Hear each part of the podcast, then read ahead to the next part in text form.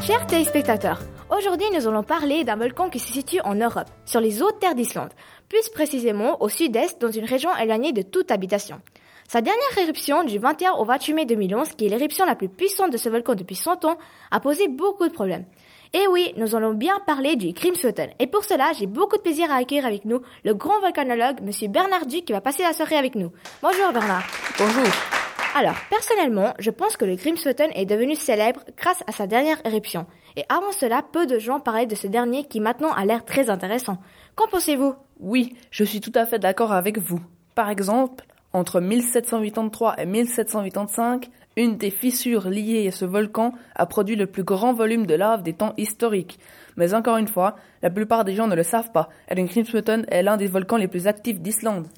Nous savons que l'Islande est une île qui se trouve sur deux plaques, la plaque eurasiatique et la plaque américaine. Mais peut-on en trouver d'autres volcans là-bas?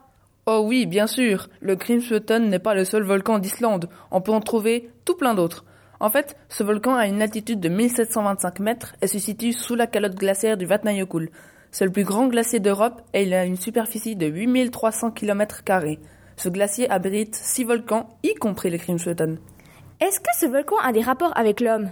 Hmm, des rapports. Oui, le rebord sud du volcan forme une falaise qui est utilisée comme refuge par les randonneurs qui traversent le Vatnajökull. Mais à part cela, il est vrai que les hommes n'ont pas beaucoup de rapports avec le Grímsvötn. Je sais que Vötn signifie eau en islandais. Donc, est-ce que le Grímsvötn a des rapports avec l'eau? Oui, tout à fait. Dans la partie sud du volcan, la chaleur du magma garde une poche d'eau liquide formant un lac sous-glaciaire d'environ 160 km.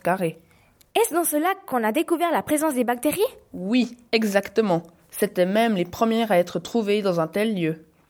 Donc, si j'ai bien compris, les éruptions de ce volcan sont généralement sous-glaciaires. C'est exact.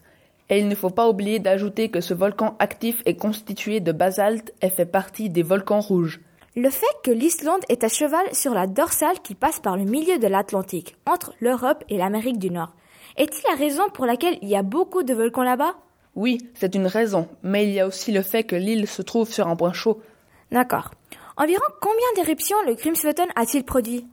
Alors, entre sa première éruption observée par les Scandinaves, qui s'est produite en 1332, et sa dernière éruption, plus de 70 se sont produites avec une éruption chaque 10 ans, et avant ces observations, au moins 16 se sont produites. Il est bien vrai que ce volcan est très actif. Oui, tout à fait. L'éruption de 1996 est une des éruptions les plus importantes, car elle a provoqué beaucoup de dégâts sur la route qui faisait le tour du pays. Je sais que sa dernière éruption qui s'est déroulée du 21 au 28 mai 2011 s'est déclenchée vers 18h heure locale. Mais pourquoi cela a posé de grands problèmes aux aéroports d'Islande? Alors, dans cette éruption, il y a eu de fortes explosions et la puissante secousse a atteint une magnitude de 3. Ces explosions ont formé un nuage de cendres de 60 km de diamètre et en plus, comme l'éruption était de type sous-glaciaire, le nuage de cendres émis dans l'atmosphère est encore plus important à cause de la vapeur d'eau. Ah d'accord. C'est pour cela que ça a posé pas mal de problèmes pour le trafic aérien et les aéroports qui ont fermé dès le 22 mai. Exactement, et cela a été l'éruption la plus puissante de ce volcan depuis un siècle, dépassant aussi celle de l'Eyjafjallajökull en 2010. Par chance, la région n'était pas habitée, sinon ça aurait provoqué de graves dégâts. Mais espérons que ce volcan ne posera plus de problèmes dans l'avenir. Tout à fait.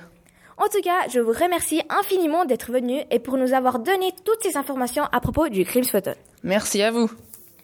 Alors, je pense que vous aussi, vous avez eu beaucoup de plaisir et appris beaucoup de choses à propos du Grímsvötn ce soir avec nous.